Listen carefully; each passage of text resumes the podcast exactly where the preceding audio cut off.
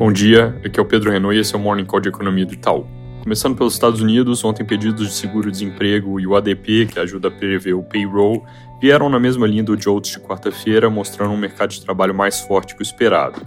Isso é o que nos leva a crer que o payroll de hoje vai mostrar geração de empregos ainda forte, apesar de desacelerando, caindo de 260 mil no mês anterior para 220 mil em dezembro, um pouco acima do consenso que é 200.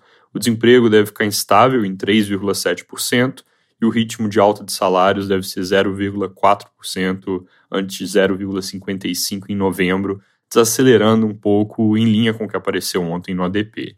Lembrando que esses são números importantes porque, junto com a inflação, vão definir se o FOMC sobe 25 ou 50 pontos base em fevereiro, que é uma escolha de juros que parece bem condicional aos dados.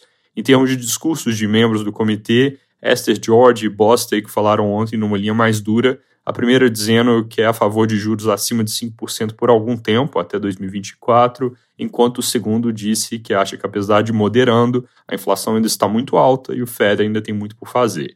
Na direção contrária, James Bullard acha que juros já estão perto do nível suficientemente restritivo. Ele é a favor de manter em ritmo forte de alta para chegar logo onde precisa, ou seja, mais em linha com 50 do que 25 em fevereiro, mas acha que já não tem muito para subir.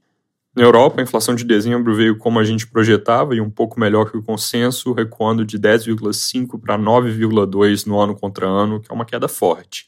Acontece que o núcleo de inflação surpreendeu um pouco para cima, foi de 5 para 5,2%, isso é um novo recorde. Então, o um alívio que vem dessa divulgação para o Banco Central não é tão grande assim, dado que o recuo foi muito concentrado na inflação de energia, que teve uma ajudinha de clima mais ameno nesse inverno. Juros devem continuar subindo. Na China, a Bloomberg reporta que o governo está planejando afrouxar regras sobre financiamento e alavancagem de construtoras, revertendo com isso a política de três linhas vermelhas que deu uma sufocada no setor já há um tempo. Importante ver detalhes, mas pode ser uma mudança relevante. Aqui no Brasil, eu comentei que a primeira reunião do Lula com ministros aconteceria ontem, mas isso estava incorreto, eu peço desculpas, apesar de ter saído assim algumas reportagens, a reunião é hoje. A expectativa, de qualquer forma, é que nela se busque um alinhamento maior do discurso, nas palavras do ministro Rui Costa, uma coordenação para que se jogue como um time e não como craques isolados. Esse comentário vem de uma entrevista que o ministro deu à CNN, passando por uma série de temas, inclusive economia. De destaques, o ministro voltou a desautorizar o colega Carlos Lupe, que havia falado em revisão da reforma da Previdência, dessa vez indo além ao dizer que ele errou ao afirmar que não tem déficit na Previdência e que negar isso é negar a realidade. De fato, essa é uma questão matemática e esse déficit existe sim. Jornais também dão destaque ao comentário do Rui Costa sobre juros, de que juros altos não fazem bem a nenhuma economia.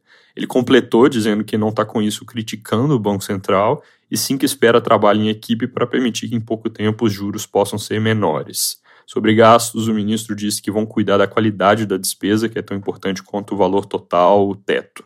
Ele ainda disse que querem evitar dogmas na economia, nos dois extremos, e por fim, comentando sobre a manutenção da desoneração de PIS/COFINS nesse início de ano para combustíveis, ele disse que o racional da decisão foi evitar um repique inflacionário, dizendo que isso não foi uma vitória da opinião política sobre a opinião técnica. Além da reunião de ministros que acontece hoje, outra coisa importante para a articulação política são as negociações em curso para nomeações de segundo e terceiro escalão para montagem da base aliada.